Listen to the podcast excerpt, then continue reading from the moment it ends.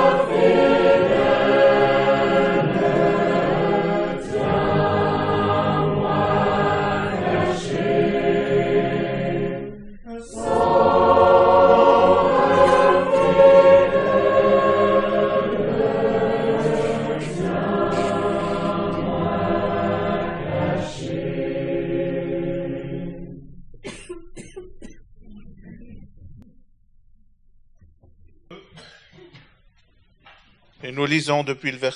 Malachie 2, depuis le verset 10 jusqu'au verset 7 du chapitre 3. On avait déjà vu quelques éléments de cette deuxième, de cette deuxième partie du chapitre 2, mais je pense qu'on peut relire tout ce passage. Donc Malachie 2, verset 10.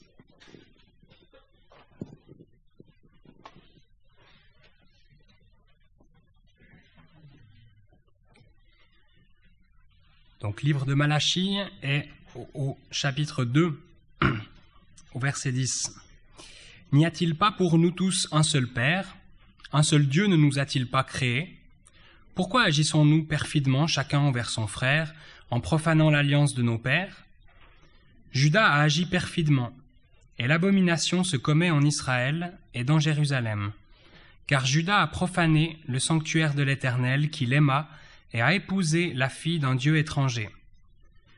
L'Éternel retranchera des tentes de Jacob l'homme qui fait cela, celui qui veille et celui qui répond, et celui qui apporte une offrande à l'Éternel des armées. Et en second lieu, voici ce que vous faites. Vous couvrez l'autel de l'Éternel de larmes, de pleurs et de gémissements, de sorte qu'il n'a plus égard à l'offrande, ni ne l'agrée de vos mains. Et vous dites, pourquoi? Parce que l'Éternel est témoin entre toi et la femme de ta jeunesse, envers laquelle tu as agi perfidement. Cependant, elle est ta compagne et la femme de ton alliance. Et un seul ne les a-t-il pas faits? Toutefois, il avait le reste de l'esprit.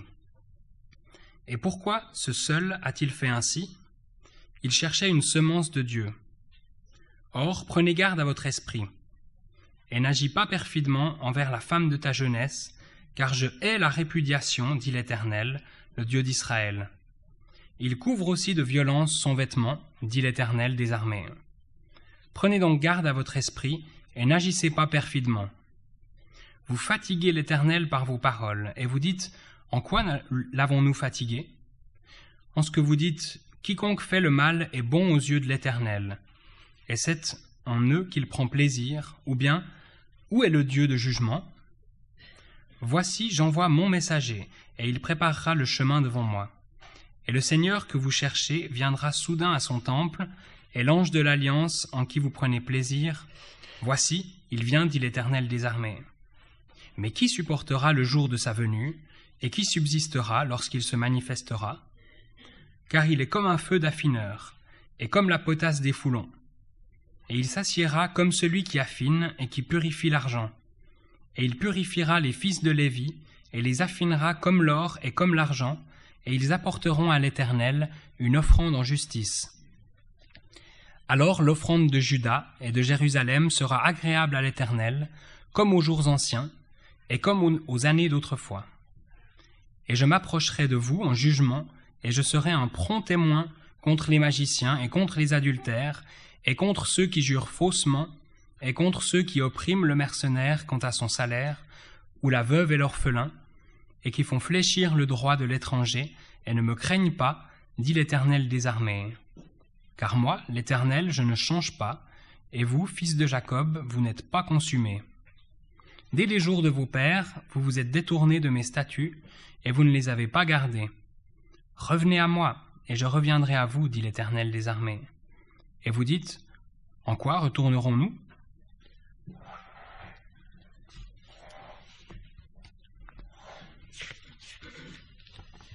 Je je donnerai le résumé de la fois passée, donc où on avait lu ce chapitre 2 depuis le verset 1 donc jusqu'au verset 10 environ. Le chapitre 2 commence par un jugement sans appel prononcé par Dieu sur les sacrificateurs, au verset 1 à 3. Puis les versets 4 à 7 présentent Lévi, image du Seigneur Jésus, qui en contraste a tout accompli à la satisfaction de son Père. Les versets 8 et 9 reviennent sur les sacrificateurs et soulignent alors leur responsabilité envers le peuple.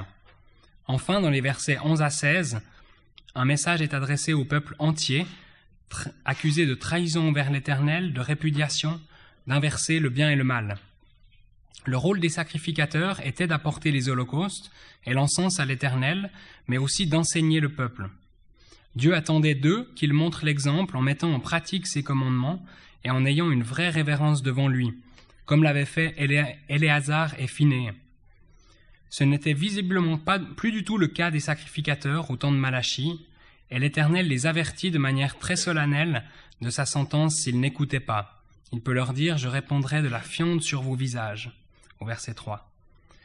Suite à ce message délivré par le prophète, Dieu s'est tu pendant 400 ans. De la même manière pour nous, si nous n'écoutons pas Dieu et ne lui donnons pas gloire, les conséquences seront forcément graves.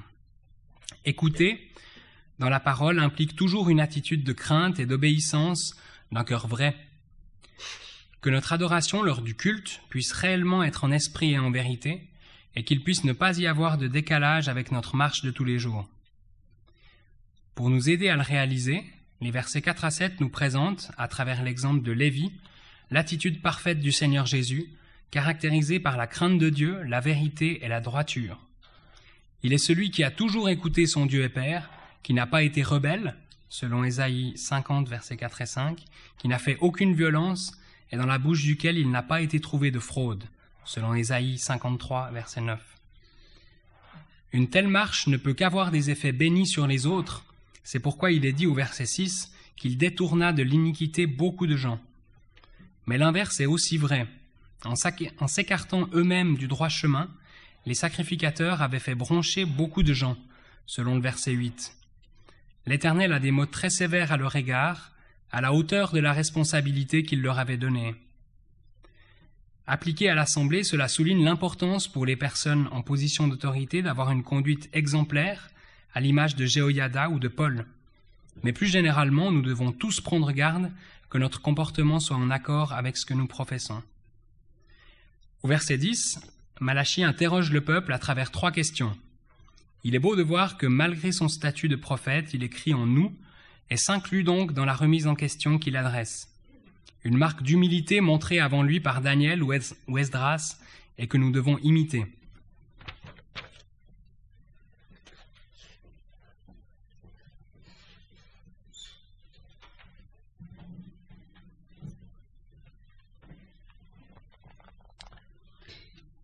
Quelques mots pour le rapport avec les versets qui sont devant nous aujourd'hui. Encore dans ce verset 10, Malachie s'adresse au peuple en soulignant tout d'abord la distorsion qu'il y a entre le seul Dieu et seul Père que nous avons et les agissements perfides de chacun envers son frère. Au verset 11 et 12, cette perfidie et cette, et cette abomination touche à leur relation vis-à-vis du monde par le fait que Judas, en épousant la fille d'un Dieu étranger, méprise la consécration due vis-à-vis de l'Éternel. Dieu, qui est un Dieu jaloux, ne peut le supporter. L'application peut être faite aujourd'hui avec un chrétien qui se marie avec un incrédule. Il désobéit au Seigneur et fait tort à ses frères et sœurs dans la foi. Au verset 13 et 14, cette même perfidie s'étend maintenant aux relations entre deux conjoints. C'est ce que l'Éternel révèle après que le peuple lui ait demandé pourquoi il n'avait plus égard à leurs offrandes. Malachie rappelle alors quelle doit être cette relation bénie instituée par Dieu. Et les versets 15 et 16 soulignent que ce que Dieu a uni, que l'homme ne le sépare pas, car l'Éternel est la, la répudiation. Afin d'honorer Dieu dans notre mariage, nous sommes exhortés à prendre garde à notre esprit pour ne pas agir perfidement. Le verset 17 marque un point de non-retour, car au terme de toutes les constatations faites précédemment par Malachie, le peuple accuse Dieu en déclarant Quiconque fait le mal est bon aux yeux de l'Éternel, ce qui amène Malachie à dire Vous fatiguez l'Éternel. Et vous dites En quoi l'avons-nous fatigué? Après les plusieurs pourquoi déjà plus haut dans le paragraphe. La patience de Dieu arrive à son terme. Et donc, si nous avons encore le temps, nous verrons le début de ce chapitre 3 alors que les deux premiers chapitres dépeignent le triste état du peuple et de ses conducteurs du temps de Malachie, les chapitres 3 et 4 parlent de l'avenir, de l'avenir, soit de la venue du Seigneur. Tout d'abord, au verset premier du chapitre 3, il est écrit J'envoie mon messager, et il préparera le chemin devant moi. Il s'agit de Jean le baptiseur. En effet, pour préparer la venue de celui qu'il cherchait, le Messie, Jean-Baptiste appellera le peuple à se repentir et à se purifier afin qu'il supporte son apparition, car celui-ci est comme un feu d'affineur, afin que, comme nous l'avons lu au verset 4, l'offrande de Judas de Jérusalem soit agréable à l'Éternel. Le premier paragraphe que nous avons devant nous aujourd'hui n'est pas le plus facile de ce livre de Malachie. Déjà, pour bien comprendre, il faut tout simplement l'admettre. Il y a aussi des versets qui sont très difficiles à traduire. Mais le sujet est important et bien solennel. Le prophète, la porte-parole de l'Éternel, s'adresse à partir de verset 10 à tout le peuple, pas seulement les sacrificateurs que nous avons vus à partir de verset 6 du chapitre 1. Et le peuple était dans un très bas état. Et cela concernait tout particulièrement la vie conjugale, le mariage, qui est quand même une pensée qui traverse ce paragraphe que nous avons devant nous. Mais quand Dieu parle du mariage, il voit pas seulement la relation d'un homme avec homme avec sa femme, homme et femme, mais Dieu voit également la relation entre lui-même et son peuple. Donc on a vraiment ces deux niveaux de l'enseignement qu'il faut discerner. Et ces deux choses sont bien liées. Nos mariages, pour le traduire dans le langage du Nouveau Testament, nos mariages ont une influence aussi sur la vie d'assemblée. Il ne faut pas penser que c'est deux choses complètement séparées. Ce n'est pas le cas. Donc, Dieu s'adresse par le prophète à son peuple et euh, voit la relation de lui-même avec le peuple. Et quand le peuple était infidèle, quand le peuple servait des idoles, ou quand le peuple était aussi infidèle dans leur relation de mariage, cela a eu souvent en conséquence que on a servi aussi des idoles. Et ainsi, le sanctuaire de l'Éternel était profané. Je prends là une expression que nous avons au verset 11. Et nous comprenons cela bien. Commettre adultère, servir des idoles, c'est quelque chose qui ne va pas du tout, une profanation du sanctuaire de l'Éternel. On a des versets, peut-être on peut lire une dans les Nombres au chapitre 19, où nous voyons plus généralement que commettre un péché est quelque chose qui n'est pas indépendant de, du lieu de rassemblement ou du sanctuaire de l'Éternel. Nombre 19, euh, verset 20.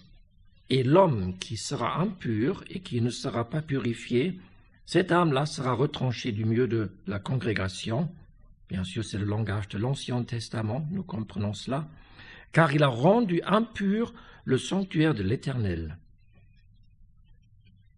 L'eau de, la, séparation n'a pas été répandue sur lui, il est impur. On n'entre pas dans les détails, mais on a le lien là entre l'impureté et le sanctuaire de l'Éternel, même expression que nous avons ici.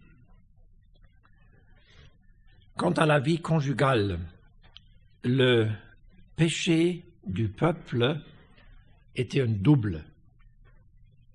C'était d'une part de entrer en relation de mariage avec des personnes, des femmes qui n'étaient pas du peuple de Dieu, des femmes moabites, astodiens, etc.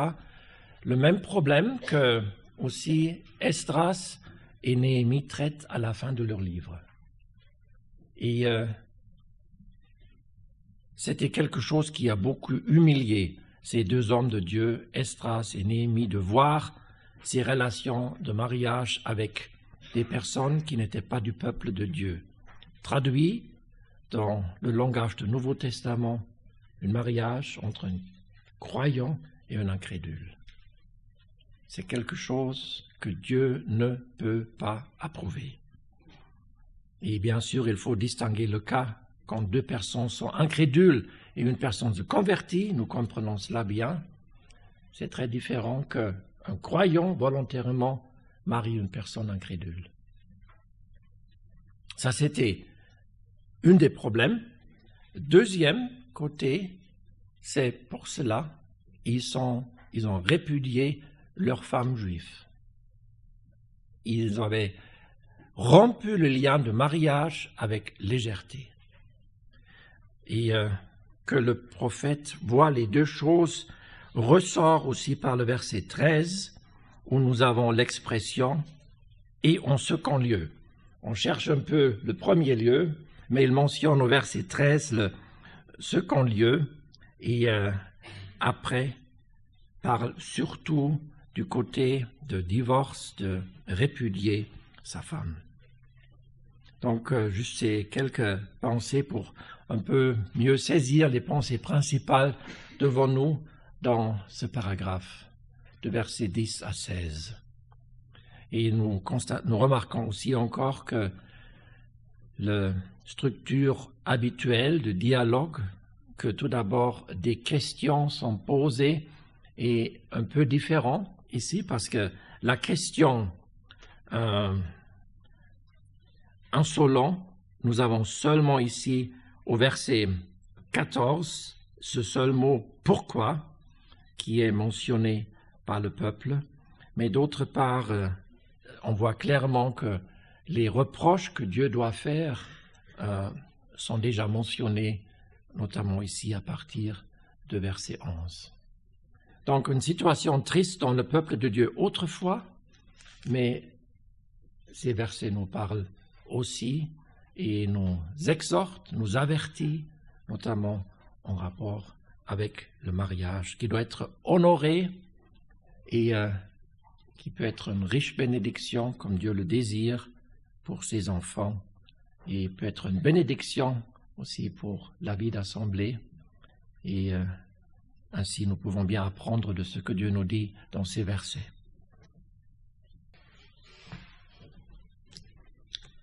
En rapport avec euh, le mariage, nous avons des instructions dans la parole.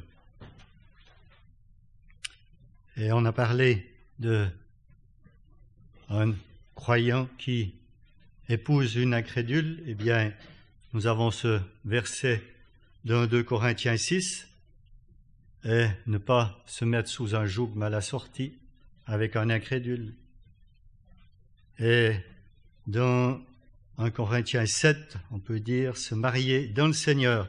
1 Corinthiens 7, c'est à ce à quoi on est appelé.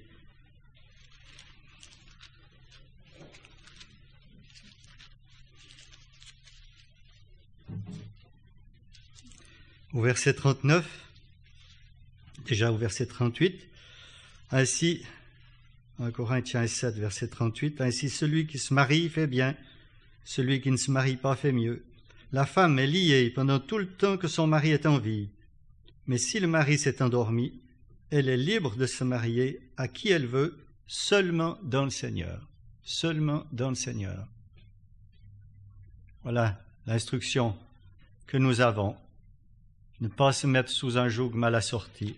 Et en pensant à ce que notre frère nous a dit, c'est vrai que la vie de famille, on pas seulement l'époux et l'épouse, mais la vie de famille de chaque racheté qui représente l'Assemblée a des conséquences sur l'Assemblée, sur la vie d'Assemblée.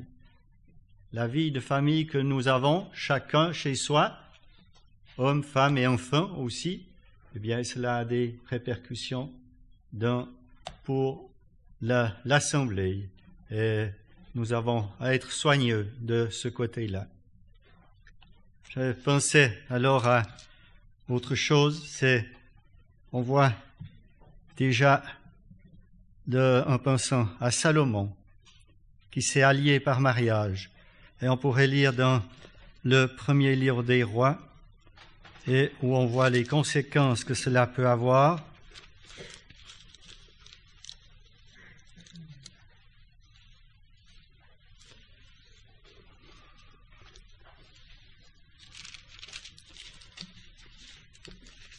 au chapitre 11.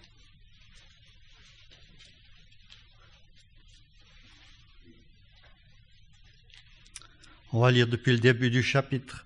Mais le roi Salomon aima beaucoup de femmes étrangères, outre la fille du Pharaon, des Moabites, des Ammonites, des Édomites, des Sidoniennes, des Étiennes, d'entre les nations dont l'Éternel avait dit aux fils d'Israël, Vous n'entrerez pas vers elles, elles ne viendront pas vers vous.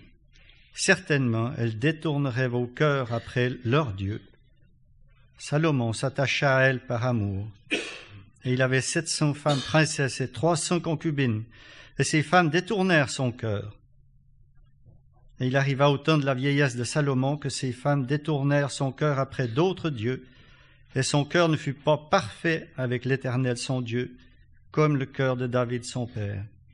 Et Salomon, et c'est là qu'on voit les conséquences, Salomon alla après Astoret, la divinité des Sidoniens, et après Milcom, l'abomination des Ammonites, et Salomon fit ce qui est mauvais aux yeux de l'Éternel, et ne suivit pas pleinement l'Éternel comme David son père. Alors Salomon bâtit un haut lieu pour Kémosh, l'abomination de Moab, sur la montagne qui est vis-à-vis de Jérusalem, et pour Moloch, l'abomination des fils d'Amon.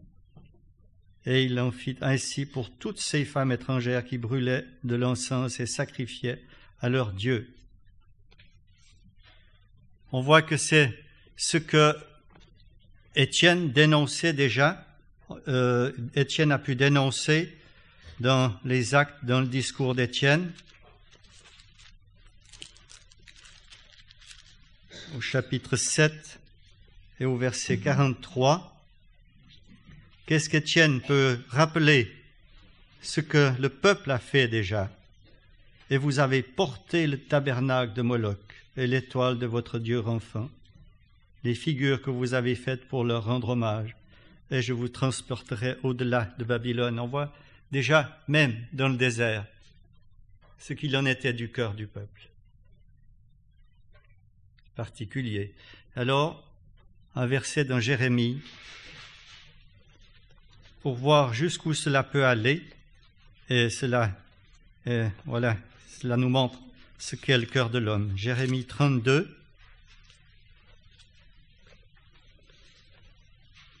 Au verset 35.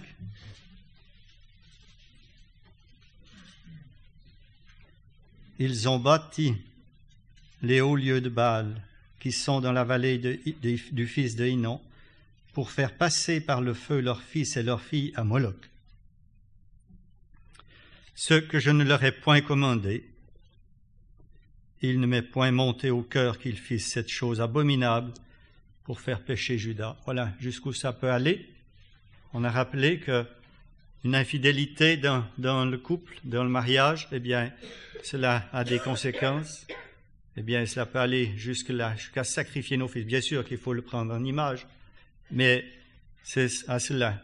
Et c'est particulier de voir, et c'est pas une accusation, c'est une mise en garde, quand on voit des, des frères, des sœurs qui s'éloignent du rassemblement, eh bien, il faut voir peut-être pas la deuxième génération, mais la troisième génération. Et on a des exemples où on ne sait plus, on ne sait plus qui est le Seigneur. On ne parle plus du tout du Seigneur. Est-ce que ce n'est pas cela, sacrifier ses fils, ses filles?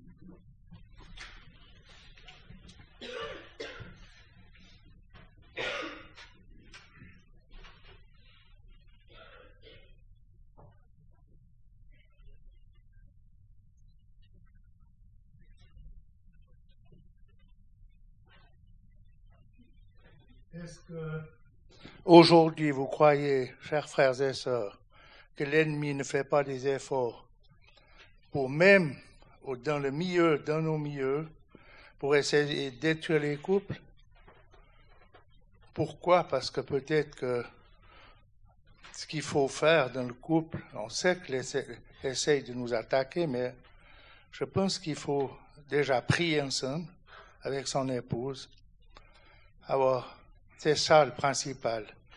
Et avoir une foi en commun. Parce que si on s'éloigne du Seigneur, comme a dit, euh, comme il vient d'être dit, que bien sûr qu'il n'y a pas besoin d'attendre trois générations pour, euh, pour que ça aille pas. Mais ce qui nous attriste énormément, on le dit, mais on, on sait qu'on doit être gardé. Il est dit dans Corinthiens que celui qui est debout prenne garde qu'il ne tombe. Mais faisons quand même attention Parce que quand on voit ce qui se passe autour de nous, dans nos rassemblements, euh, ça fait peur. Je le dis parce que ça arrive de plus en plus. Peut-être qu'avant c'était plus caché, peut-être qu'il y avait moins de séparation et de divorce, mais il faut quand même euh, peut-être le redire quelquefois, qu'on soit, s'attache au Seigneur, un, couple, une famille, et puis ça peut, ça va très très bien normalement.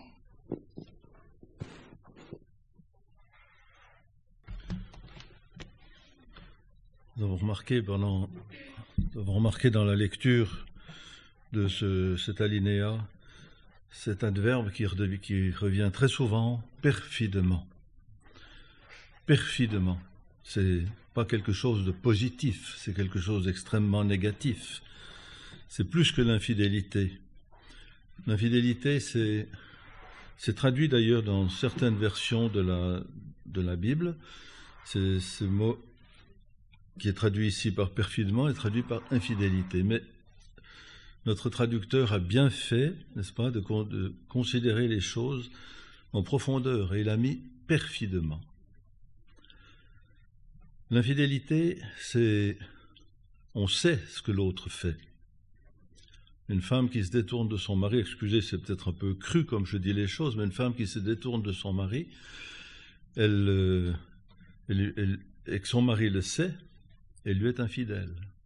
Mais une femme qui se détourne de son mari et le mari ne le sait pas, elle agit avec perfidie. c'est des mots qui paraissent semblables, l'infidélité et la perfidie, mais ce sont deux, mots en français, enfin au XVIIe siècle c'était deux mots différents. On parlait d'infidélité on parlait de perfidie. Mais c'est beaucoup plus grave quand on fait les choses en cachette. Je fais ça, mais bon, l'autre sait pas, c'est pas grave. Non. La, parole de Dieu l'appelle la perfidie. Et j'aimerais insister auprès de nos jeunes ici. Bien sûr, je suis vieux, mais j'aimerais insister auprès de nos jeunes, parce qu'il y a quand même des années qui ont passé,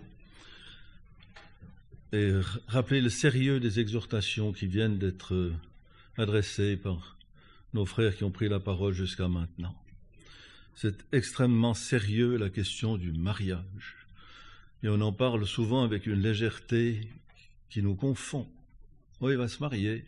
Oui, bien sûr, il va se marier. Son mari, elle va se marier. On ne sait pas bien s'il est croyant ou pas. Sa, fiancée, on ne sait pas bien si elle est croyante ou pas. Mais enfin, le Seigneur va faire son truc. Non, c'est du raisonnement. Ça, c'est tout faux. On doit être absolument convaincu que le conjoint avec lequel on va faire sa vie est un enfant de Dieu. C'est un croyant. Et même, je dirais même plus, je dirais même plus, que c'est un enfant de Dieu, un enfant de Dieu qui aime le Seigneur et qui aime l'Assemblée. Il y a tant de, il y aura tant de problèmes dans l'existence d'un couple, tant de décisions à prendre.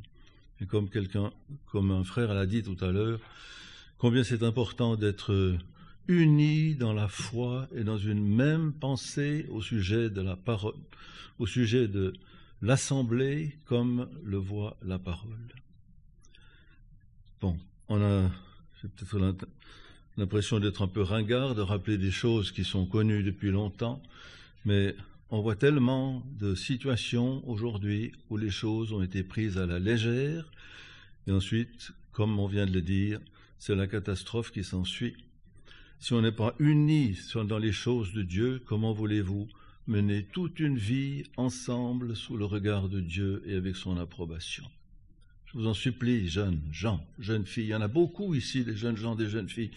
Combien ça nous réjouit de voir des enfants qui, par une belle journée comme ça, viennent passer leur dimanche après-midi à écouter la parole, à la lire avec leurs frères et leurs sœurs dans la foi. Ça nous réjouit beaucoup. Que le Seigneur vous bénisse beaucoup parce que dans ces moments où la parole est ouverte, est expliquée, mais nous vous supplions, prenez garde. Il y a parmi vous beaucoup de jeunes qui sont qui ont la pensée de se marier, c'est normal, c'est la nature, c'est selon la pensée de Dieu. Ils ont la pensée de se marier, mais regardez bien, on l'a lu tout à l'heure dans l'Épître aux Corinthiens, dans le Seigneur Attention, ne pas vous fourvoyer au départ avec des idées de oui, mais le Seigneur agira, le Seigneur agira. Non, le point de départ est faux, attention. Le point de départ est faux, il faut que le départ soit juste, soit dans le Seigneur. Le Seigneur nous aide, n'est-ce pas, une fois à discerner ces choses avant que le cœur soit pris. Une fois que le une fois que le cœur est pris, c'est trop tard. On invente toutes sortes de raisonnements pour justifier sa conduite. Mais attention, attention, souvenons-nous toujours cette expression qui nous a été placée, qui a été placée devant nous, seulement dans le Seigneur. J'aimerais ajouter quelques mots sur, euh, sur le niveau de, comme euh, Burkhardt l'a dit, on a le niveau de, du peuple avec l'Éternel et puis du mari avec son épouse. C'est comparable, c'est sur deux niveaux différents, mais souvent la parole de Dieu emploie les, les mêmes expressions. On le voit dans Ephésiens 5, par exemple, où voilà, on est dans le Nouveau Testament, il est parlé de l'Église et, et du Seigneur. Mais ici, quand il est dit Judas a profané le sanctuaire au verset 11, et a épousé la fille d'un Dieu étranger. Là, on parle de, Judas et un Dieu étranger. Alors, je vais transposer cela tout de suite dans, dans le contexte du Nouveau Testament. L'apôtre Paul dit, ah, je me souviens plus où, dans une des épîtres, je vous ai fiancé à un seul mari. 2 Corinthiens 11, merci. Et en fait, mais ça se transpose aussi après dans la vie de couple, mais en fait, le, le Seigneur Jésus, l'apôtre Paul dit, en fait, le Seigneur Jésus aimerait avoir la première place dans vos cœurs. Et il aimerait avoir vraiment la première place qui, et ici, on, sent bien que dans le temps de Malachie, bien sûr, extérieurement, il avait la première place, on faisait les sacrifices, on était à Jérusalem, tout était bien.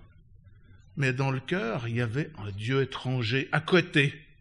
Peut-être que ça a commencé par pas grand-chose. Et pour nous, c'est la même chose dans notre vie de tous les jours. Le Seigneur aimerait avoir la première place. Et peut-être il se glisse dans notre vie quelque chose qui petit à petit prend plus de place, de plus en plus de place. Oh, je vous laisse imaginer tout plein de choses. Ça peut être le travail, le sport, ça peut être euh, des voyages, ça peut être des lectures, des, des films, des, plein de choses. Il y a tellement de choses dans ce monde. Il y a une chose pour pour chacun, parce que nous avons tous nos points faibles différents, et pour chacun, euh, Satan est, habile pour glisser quelque chose qui peut-être au début prend pas beaucoup de place. On dit comme comme euh, Pierre-Yves l'a dit, c'est pas très important. Je peux gérer ça. Et puis petit à petit, ça prend de la place dans notre vie. Et des fois, ben, on se rend compte que on n'a plus qu'à s'humilier parce que, voilà, Satan a pris, a, glissé quelque chose dans notre, dans notre cœur comme un Dieu étranger qui veut prendre la place, la place qui revient au Seigneur. Mais ça, ça s'applique aussi dans le couple. On peut laisser glisser des petites choses qui petit à petit, ouais, on les traite avec légèreté. Et bien que le Seigneur nous aide à être, être vigilants pour pas laisser des choses grandir dans notre cœur qui un jour peut-être prendront la place qui revient au Seigneur.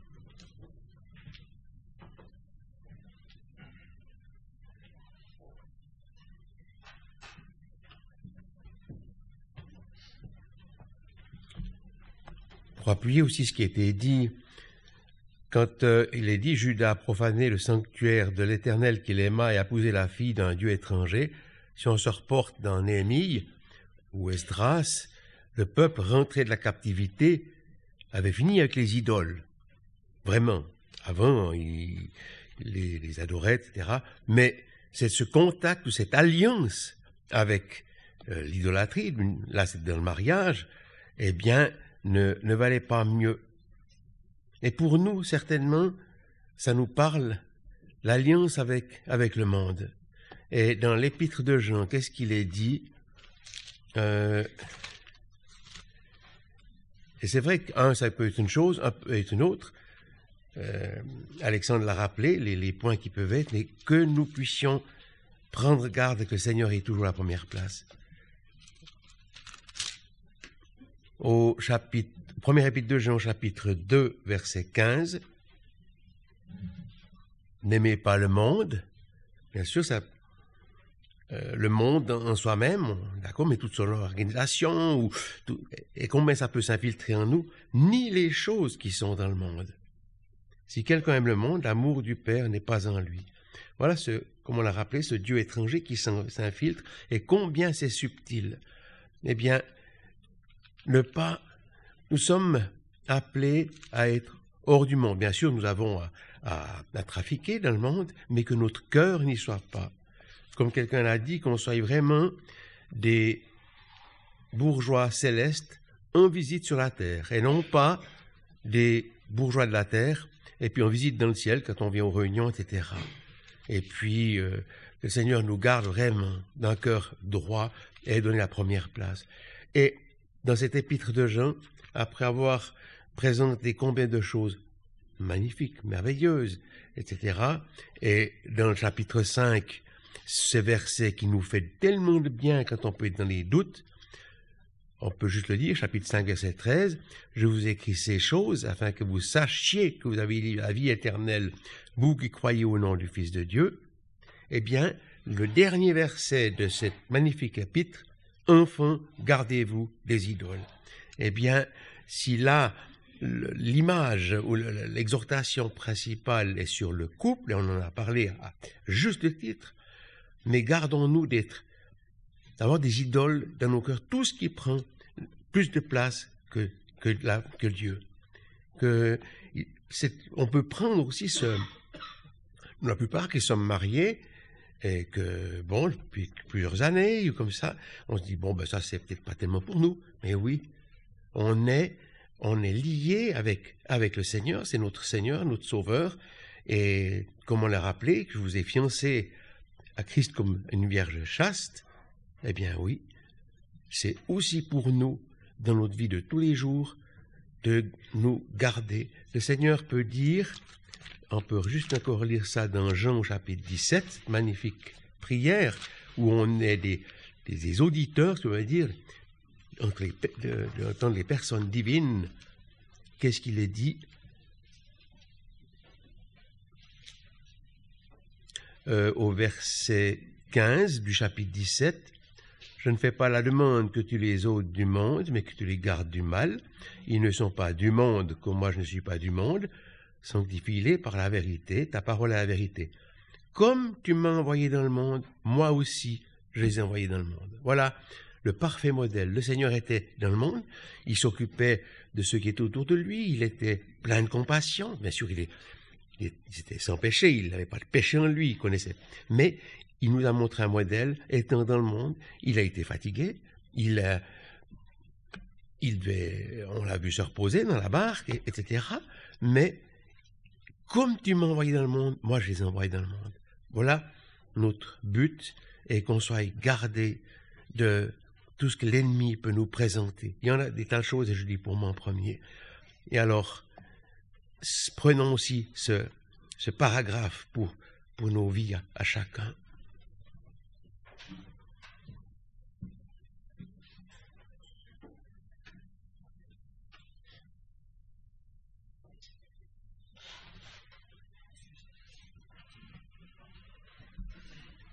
juste avant de continuer, en entendant Pierre-Yves, pensez euh, d'agir à la légère dans le mariage et de dire, oh bien, on verra bien comment ça va aller. Pensez que le croyant va pouvoir, une fois marié, attirer l'incroyant au Seigneur ce sera vraiment une grâce. Mais dans la majorité des cas, est-ce qu'on a vécu plusieurs fois? C'est en général l'inverse. C'est plutôt le croyant qui va se faire entraîner par l'incroyant. Et pensons de nouveau à Salomon, la sagesse de Salomon. Il avait, c'était un roi qui a reçu une sagesse euh, de la part du Seigneur qui est bien au-dessus de notre sagesse. Et c'est lui qui s'est fait entraîner par ses épouses. Ce n'est pas ses épouses qui sont venues à l'Éternel. C'est une sérieuse mise en garde pour chacun de nous, et particulièrement pour nos jeunes.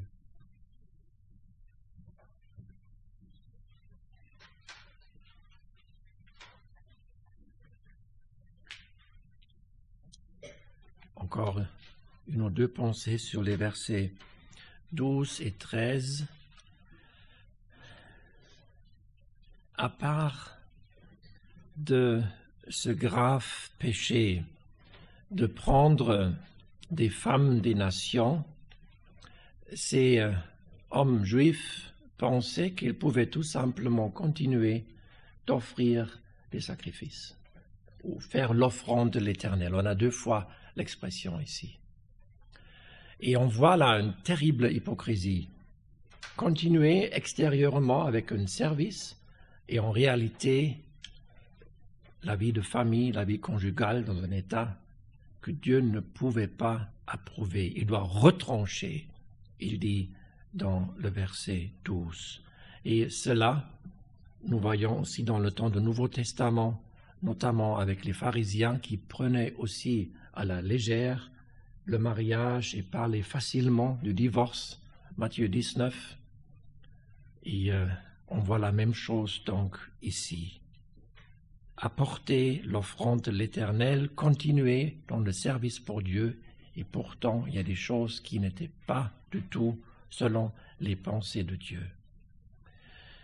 Dans les livres d'Estras 9 et 10 et Néhémie 13, nous voyons qu'il fallait répudier ces femmes. Et là, je le mentionne juste en passant, c'était le temps de l'Ancien Testament. Dans le temps de la grâce, c'est pas selon les pensées de Dieu. Donc, un lien de mariage, une fois réalisé, c'est un lien pour la vie. Nous avons lu tout à l'heure en Corinthiens 7. Pendant l'homme où le, mari est vivant, euh, le lien existe. Un lien pour la vie. C'est pourquoi c'est si solennel. Donc, c'est clair, pas de divorce. Malheureusement, il faut supporter les conséquences après. Et dans le verset 13, nous lisons des pleurs et les gémissements. Et ce n'est pas étonnant que la parole parle de cela. C'est la triste conséquence des pleurs et des gémissements.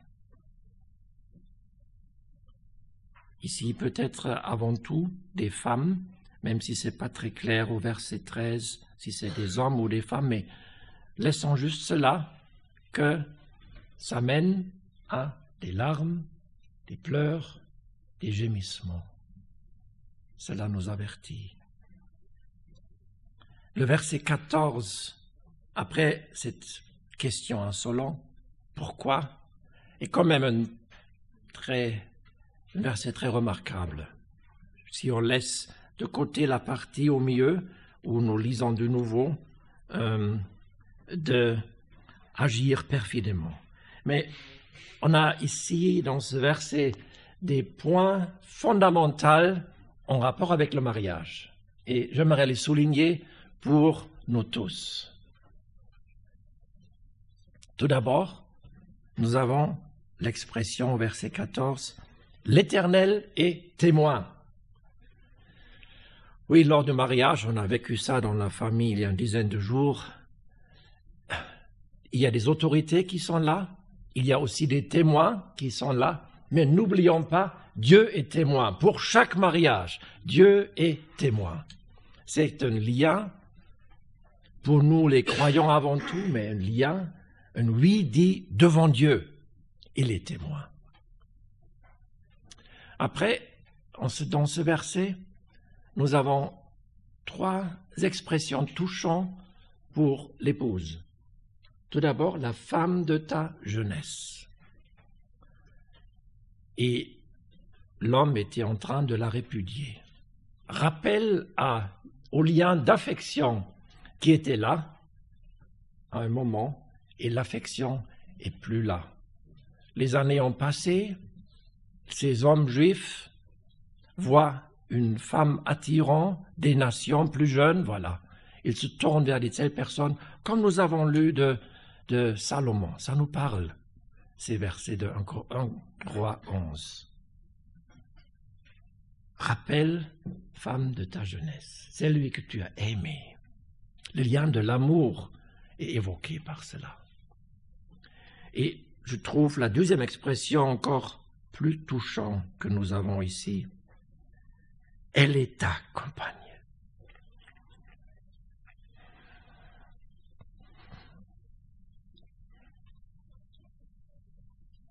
Ainsi Dieu voit les choses.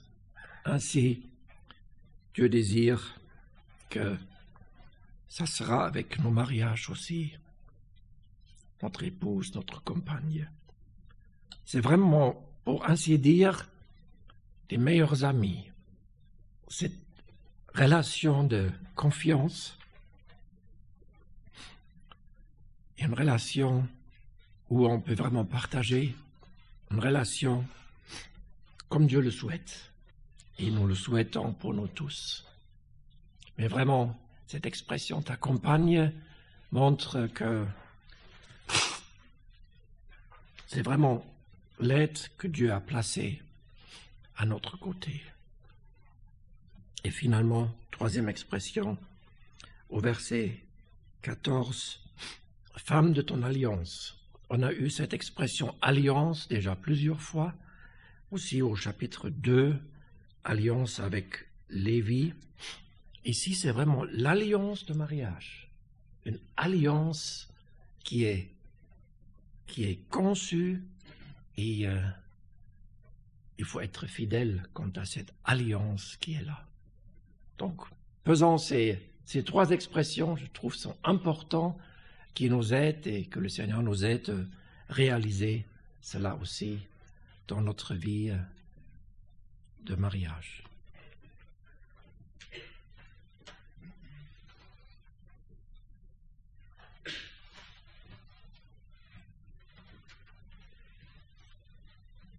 Simplement un verset en rapport avec ce que Burkhardt vient de nous dire, les versets qui nous touchent.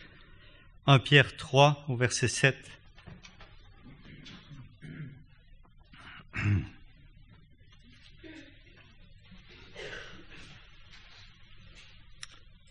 1 Pierre 3, verset 7. Pareillement, vous, Marie, de, demeurez avec elle selon la connaissance comme avec un vase plus faible, c'est-à-dire féminin, et là, leur portant honneur, comme étant aussi ensemble héritiers de la grâce de la vie, et pour que vos prières ne soient pas interrompues. Les larmes, on avait été trouver une sœur? euh, qui, qui s'était mariée avec un incrédule et qui lui avait promis qu'elle pouvait retourner à l'Assemblée, cette sœur. Et, puis après, quand ils sont mariés, il lui interdit de retourner à l'Assemblée. Quand il, est, mort, elle est revenue. Il l'a trouvé avec frère. Et puis, je vous le dis, c'est pour les jeunes, parce que elle avait une connaissance de la Bible qui m'a épaté, une chose aussi, mais elle a dit, j'ai souffert toute ma vie. Quand on est parti, elle nous a dit, vous direz aux jeunes, aux jeunes gens, de ne jamais se marier avec un incrédule. Voilà ce que ce soeur nous a dit qui avait 90 ans.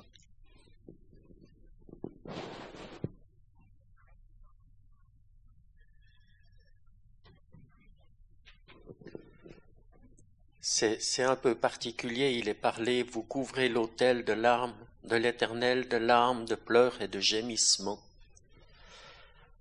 On peut voir que de tout ce chapitre, il y a une arrogance du peuple envers l'éternel, envers celui qui l'a aimé. Est-ce qu'on ne peut pas dire que ces larmes ces gémissements sont le fait qu'il n'avait plus aucun discernement quant aux choses, quant à ce qu'il fallait faire pour plaire à l'Éternel. Malgré le fait que Zacharie les exhorte, mais on voit que, on a vu que les sacrificateurs n'avaient pas fait leur travail correctement. Les sacrificateurs et les Lévites devaient enseigner le peuple. Le peuple était tombé complètement à côté. On sait que c'est le résidu de ce peuple qui était monté, qui était remonté de Babylone. Ce peuple qui, était allé de déchéance et en déchéance. Et est-ce qu'on peut dire là que ces larmes et gémissements proviennent du fait qu'ils n'ont plus aucun discernement et leur malheur, ils pensent notre malheur, ils ne le comprenaient peut-être pas. Je pose la question.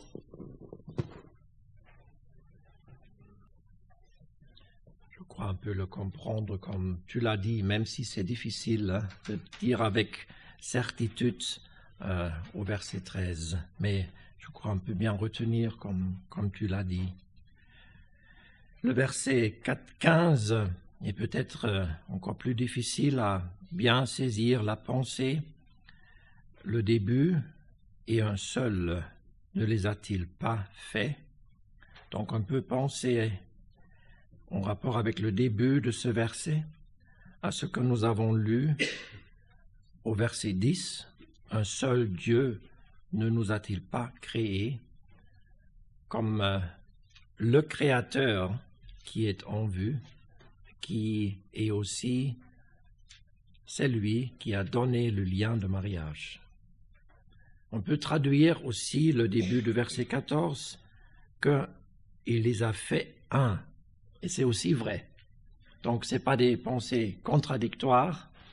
Un seul Dieu, qui est même vu comme euh, Père aussi, euh, dans le verset 10, origine de son peuple, mais c'est lui qui a donné le mariage et euh, qui les a fait un, c'est également vrai. Genèse chapitre 2 nous le dit. Après, c'est difficile, qu'est-ce qu'il a pensé exactement? Toutefois il avait le reste de l'esprit. Je ne peux pas dire avec certitude qui est la pensée, euh,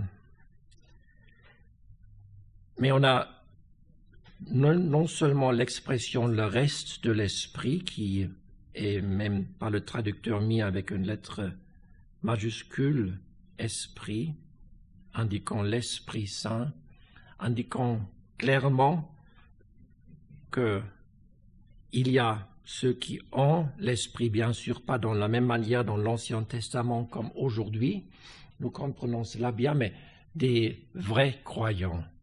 Et on a dans ce livre, et c'est beau, et ça ressort plus clairement au chapitre 3, pas seulement ceux qui sont infidèles, mais aussi un résidu fidèle. On peut penser à cela aussi en rapport avec l'expression qui suit, c'est-à-dire une semence de Dieu. Chercher une semence de Dieu. Et euh, là, il me semble, c'est plus clair. Le croyant, homme croyant, le couple croyant, qu'est-ce qu'il désire? Il désire une semence de Dieu. Ça veut dire une descendance qui suit le chemin de la foi.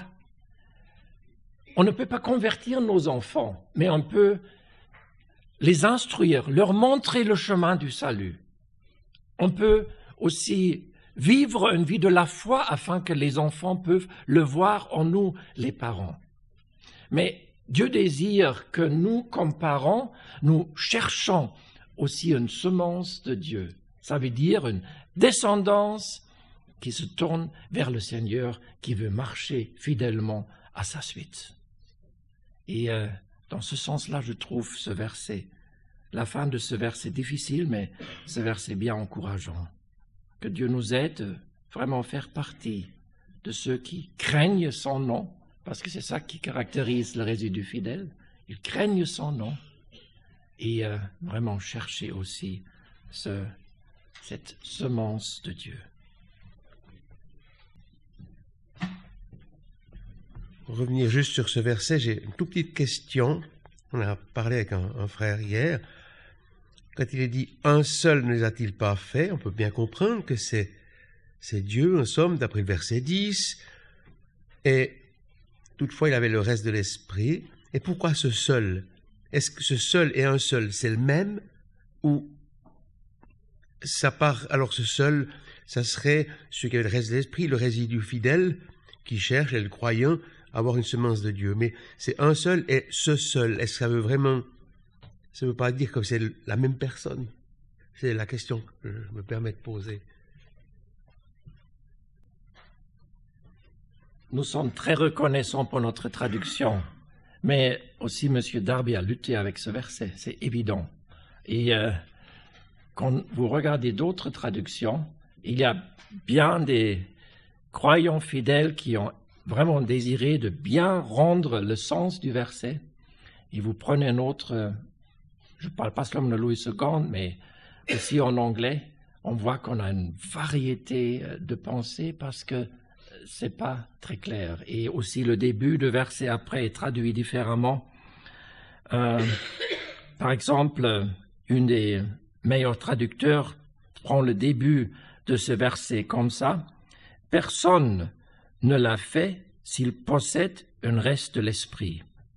Et que cherche-t-il? Une semence de Dieu. Et après, il continue comme ça. Mais le début, vous avez vu, comme je l'ai lu, c'était de Glisnach, euh, c'est assez différent. Donc c'est vraiment, je crois, il faut rester là, il faut admettre nos, nos limites. Hein. On n'est pas des, des, experts dans l'hébreu et des, des, grands savants étaient limités. Je répète quand même qu'il donne aussi un bon sens, mais personne ne l'a fait s'il possède un reste de l'esprit.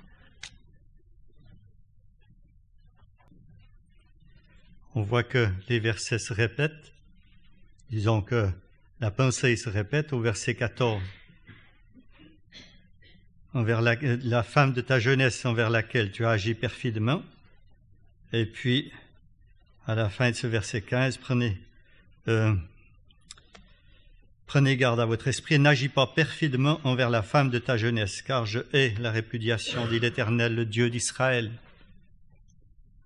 On voit que il y a une, une intention de répéter ce message de la part de l'Éternel. Et ce qu'on, on revient toujours à cette image de l'épouse du Seigneur. Et voilà, si Dieu a créé toutes choses, on l'a vu, il a créé toutes choses parfaites, et ce qu'il a donné à l'homme, les liens du mariage, c'était quelque chose de parfait. C'est l'homme qui est tombé. Du côté de Dieu, il donne toujours ce qui est bon pour l'homme. Mais Dieu peut dire, le Père avait déjà en vue cette épouse pour son Fils. Et cela, on peut dire, salit cette image. L'homme l'a sali par euh, ce qu'il a fait en agissant perfidement. Et on voit l'insistance de la part de l'Éternel pour cela. Cela, on peut dire, euh, attriste le cœur de l'Éternel de, ce que, de cette image magnifique de l'épouse de son fils, son fils et son épouse soient ainsi ternis par la désobéissance de l'homme. Et cela doit parler aussi à chacun de nos cœurs.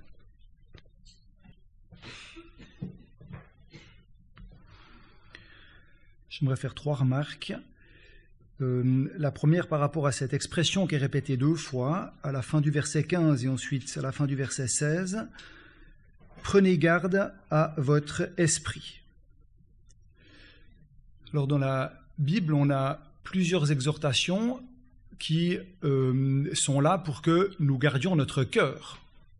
Proverbe au chapitre 4, garde ton cœur plus que tout ce que l'on garde, car de lui sont les issues de la vie.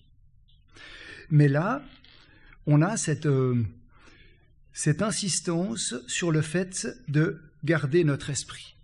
Et dans les proverbes, on a aussi, euh, je crois au moins à deux reprises, euh, cette euh, l'insistance qui est faite sur ce point-là. Celui qui garde pas son esprit, il est, j'ai pas les références, mais il, est comme, comme une ville sans muraille. N'importe qui entre, n'importe quoi entre. Et ça, je crois que c'est toute importance, garder notre cœur évidemment, mais aussi garder notre esprit. Parce que les raisonnements de l'esprit humain sont tout à fait capables de justifier ce qui est injustifiable devant Dieu. On peut fabriquer un enchaînement d'arguments, de raisonnements qui vont peut-être nous convaincre, qui vont peut-être convaincre nos frères, mais qui ne tiendront pas la route une seconde devant Dieu. Par exemple, pour, comme on l'a dit avant, prendre un conjoint qui est soit incrédule, soit euh, voilà, qui qui marche pas du tout dans le même chemin que nous. Pour, par exemple, divorcer. L'esprit humain est capable de s'auto-convaincre de choses que la parole ne peut pas une seule seconde justifier. Prenez garde à votre esprit. Et ces deux expressions, entre ces deux expressions, une d'ailleurs qui se poursuit par n'agis pas perfidement, une adresse individuelle, et la deuxième n'agissez pas perfidement, une adresse plutôt collective, eh entre ces deux expressions, on a cette parenthèse, je hais la répudiation. Deuxième pensée que je voulais donner, où est-ce qu'on a déjà retrouvé ce verbe haïr? Peut-être un des mots les plus forts de la langue française pour euh, décrire euh, quelque chose qu'on n'aime pas. Eh bien, sur chapitre 1, j'ai, j'ai haï Ésaü. J'ai aimé Jacob, mais j'ai Pourquoi Dieu a-t-il haï Ésaü On va pas revenir sur, euh, sur, tout ce qu'on a dit euh, quand on a étudié ce passage-là, mais c'est parce que Ésaü avait montré tout au long de son histoire un mépris pour ce que Dieu lui avait donné. Et ici, le même verbe est employé pour euh, fustiger une attitude dans le mariage qui serait de mépris par rapport au conjoint que Dieu nous a donné. Je hais la répudiation. Et une troisième chose, peut-être un peu plus générale sur ce qu'on a lu euh, cet après-midi. En fait, quelle est la cause de toutes ces perfidies qui se succèdent dans ce paragraphe qui est devant nous? Eh bien, c'est ce qu'on a aussi tout, début tout au début du livre. En quoi nous as-tu aimé? Et c'est ce qu'on a, aussi au verset 9, parce que vous n'avez pas gardé mes voix. D'ailleurs, juste en passant, on a vu dans les versets 8 et 9, vous, vous, vous. Malachie s'adresse à vous. Quand il s'agit de dénoncer le mal qu'il y avait dans le peuple, vous, le fidèle ne peut jamais s'associer au mal. Par contre, le fidèle ne va jamais, se dissocier du peuple de Dieu. Et c'est pour ça qu'au verset 10, pour nous, et là c'est maintenant c'est nous et c'est plus vous. Mais la cause de toutes ces perfidies, eh bien, vous n'avez pas gardé mes voix. Et qu'est-ce qui va se passer? Eh bien, on l'a vu, des perfidies, des tromperies, peut-être insidieuses, peut-être des petites choses au début, mais, mais qui vont se développer envers nos frères, envers notre conjoint, et puis qui vont aboutir à quoi? C'est ce qu'on a à la fin du chapitre, à une terrible provocation, une révolte ouverte contre Dieu qui met en doute et sa justice et sa capacité à intervenir. Voilà la, la, le résultat d'une marche qui s'est éloignée de Dieu. Et il me semble qu'il y a un parallèle qu'on peut faire avec les trois de peur que qu'on trouve dans le chapitre 12 de l'Épître aux Hébreux. Quel est le premier? De peur que quelqu'un ne manque de la grâce de Dieu. Eh bien, c'est bien le point de départ. La grâce de Dieu n'existait plus, complètement indifférent, complètement imperméable à ça. Et alors, qu'est-ce qui se passe après? Deuxième de peur que qu'une racine d'amertume bourgeonnant en haut, etc ne vous trouble. Racine, au début, ça se voit pas, au début, c'est complètement insidieux, et, et ben, petit à petit, il y a des résultats qui sont tout à fait négatifs. Et c'est ce qu'on a là. Un petit départ, une petite amertume, une petite perfidie, on laisse aller avec des conséquences catastrophiques. Et le troisième de peur que, on revient à Ésaü, de peur qu'il y ait quelques fornicateurs ou profanes qui, comme Ésaü, vont son droit d'aînesse. Et on a là le mépris complet de ce que Dieu attend de nous et de ce que Dieu nous donne, comme ce verset 17 nous le décrit. Cette, euh, cette progression en trois étapes, il me semble assez claire là dans ces deux premiers chapitres de Malachie, et qu'on retrouve dans euh, Hébreu 12, de peur que, de peur que, de peur que. On a, on a lu ce verset deux fois, enfin cette expression Or prenez garde à votre esprit et n'agis pas perfidement envers la femme de ta jeunesse. Et on a entendu euh, beaucoup, beaucoup d'exhortations comme, euh, comment se comporter dans, le couple. J'aimerais simplement lire un verset dans Matthieu 5 encore.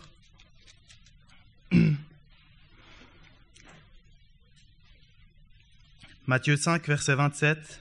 Vous avez ouï qu'il a été dire, tu ne commettras pas adultère. Mais moi je vous dis que quiconque regarde une femme pour la convoiter a déjà commis adultère avec elle dans son cœur.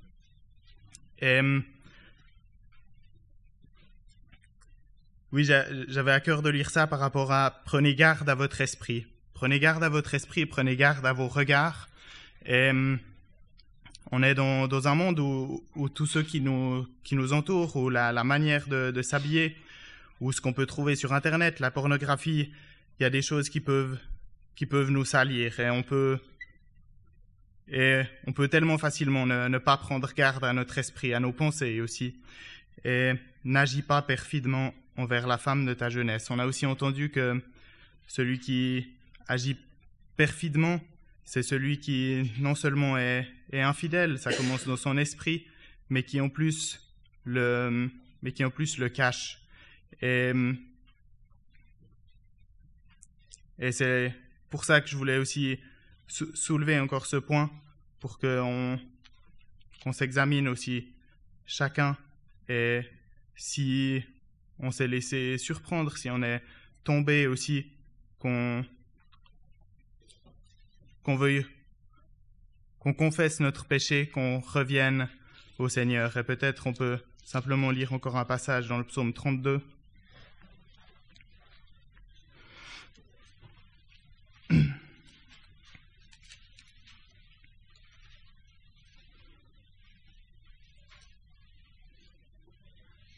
Psaume 32 au verset 5.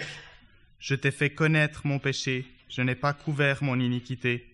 J'ai dit, je confesserai mes transgressions à l'Éternel, et toi tu as pardonné l'iniquité de mon péché. Bien sûr, c'est devant Dieu là qu'il est, c'est surtout important de, se remettre en règle, mais je crois qu'il y a un verset aussi qui dit que celui qui couvre euh, la transgression ne, prospérera pas. Je ne sais pas où c'est, mais c'est aussi là-dessus que j'aimerais insister vraiment de, confesser, de, chercher aussi aussi de l'aide. Bien sûr, c'est vers Dieu qu'on va trouver de l'aide, mais de pas que, la honte de, nos péchés ne nous empêche pas aussi de nous, nous confesser nos fautes les uns aux autres dans ce domaine-là aussi, et de chercher aussi euh, de l'aide quand on quand on est quand on est tombé. Et peut-être on peut finir par le verset 1 du psaume 32, Bienheureux celui dont la transgression est pardonnée et dont le péché est couvert. Proverbe 28, 13, on peut peut-être juste le lire encore.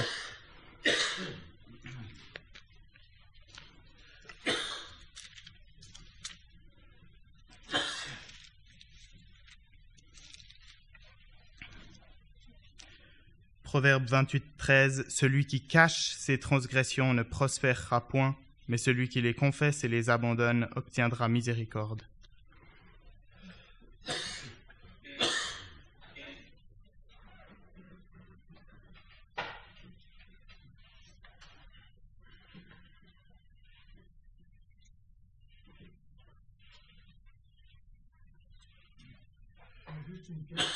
Si on prend l'esprit avec un, comme vous avez dit, avec un E minuscule, donc si on lit là, euh, c'est quoi le, est-ce qu'on peut dire que c'est ce qu'on a, nos discernements, on pourrait dire? Parce que souvent, ça me fait penser que nos frères anciens, et nous on le fait, on devrait souvent le faire, on disait, ils disaient dans leur prière, garde-moi, garde mon esprit jusqu'à la fin de mes jours. Je ne sais pas si vous avez entendu, et ça m'a fait penser à ça, parce que c'est vrai qu'on a souvent peur de perdre son esprit, perdre, de perdre ce qu'on a euh, euh, en nous. C'est la plus triste chose qui puisse arriver dans notre vie, c'est de plus pouvoir jouer du Seigneur. Et je me demandais justement si, si ça avait quand même, avec ce E minuscule, c'est pas l'esprit scellé l'esprit, c'est pas la même chose, comme vous avez dit.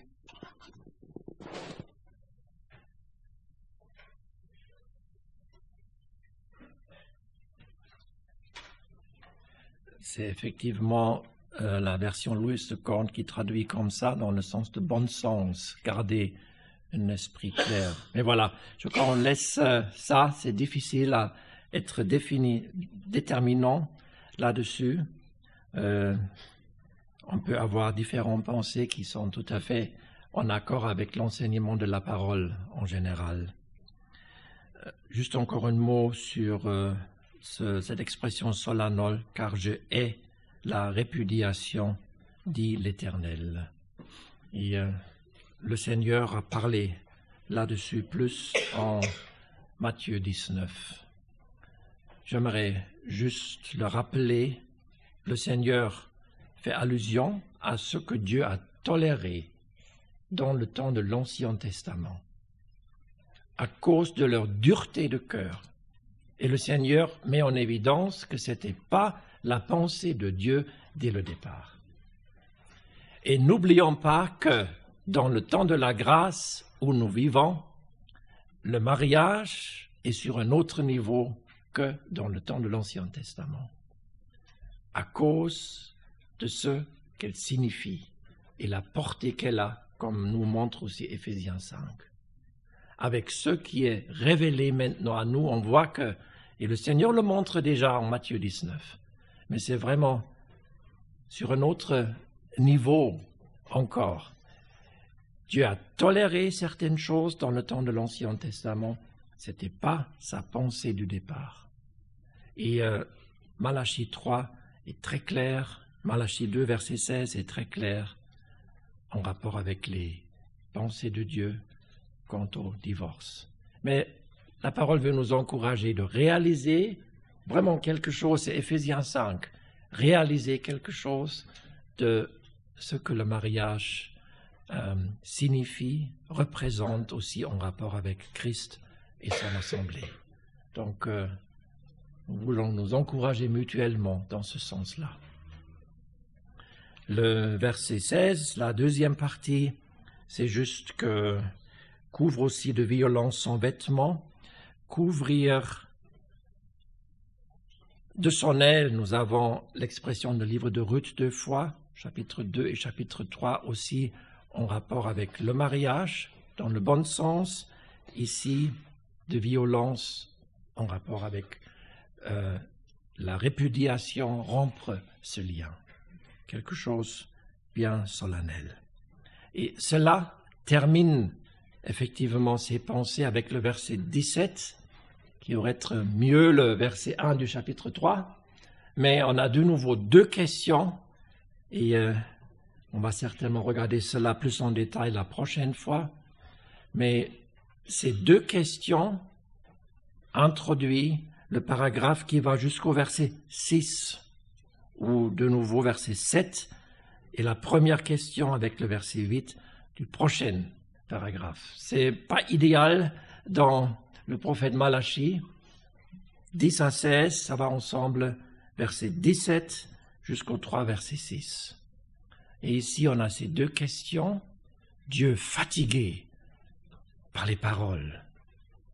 Et, lié à cela, où est le Dieu jugement Avec d'autres mots, le peuple disait, mais à la fin, Dieu n'intervient pas en jugement on peut faire un peu comme nous voulons. Dieu réagit pas tout de suite. Et en rapport avec cela, le début du chapitre 3 est si solennel qui nous montre que le Seigneur vient soudainement, n'est-ce pas euh, à son temple. Et euh, cette question est quand même bien triste. Fatiguer Dieu par, on a cette expression dans le prophète euh,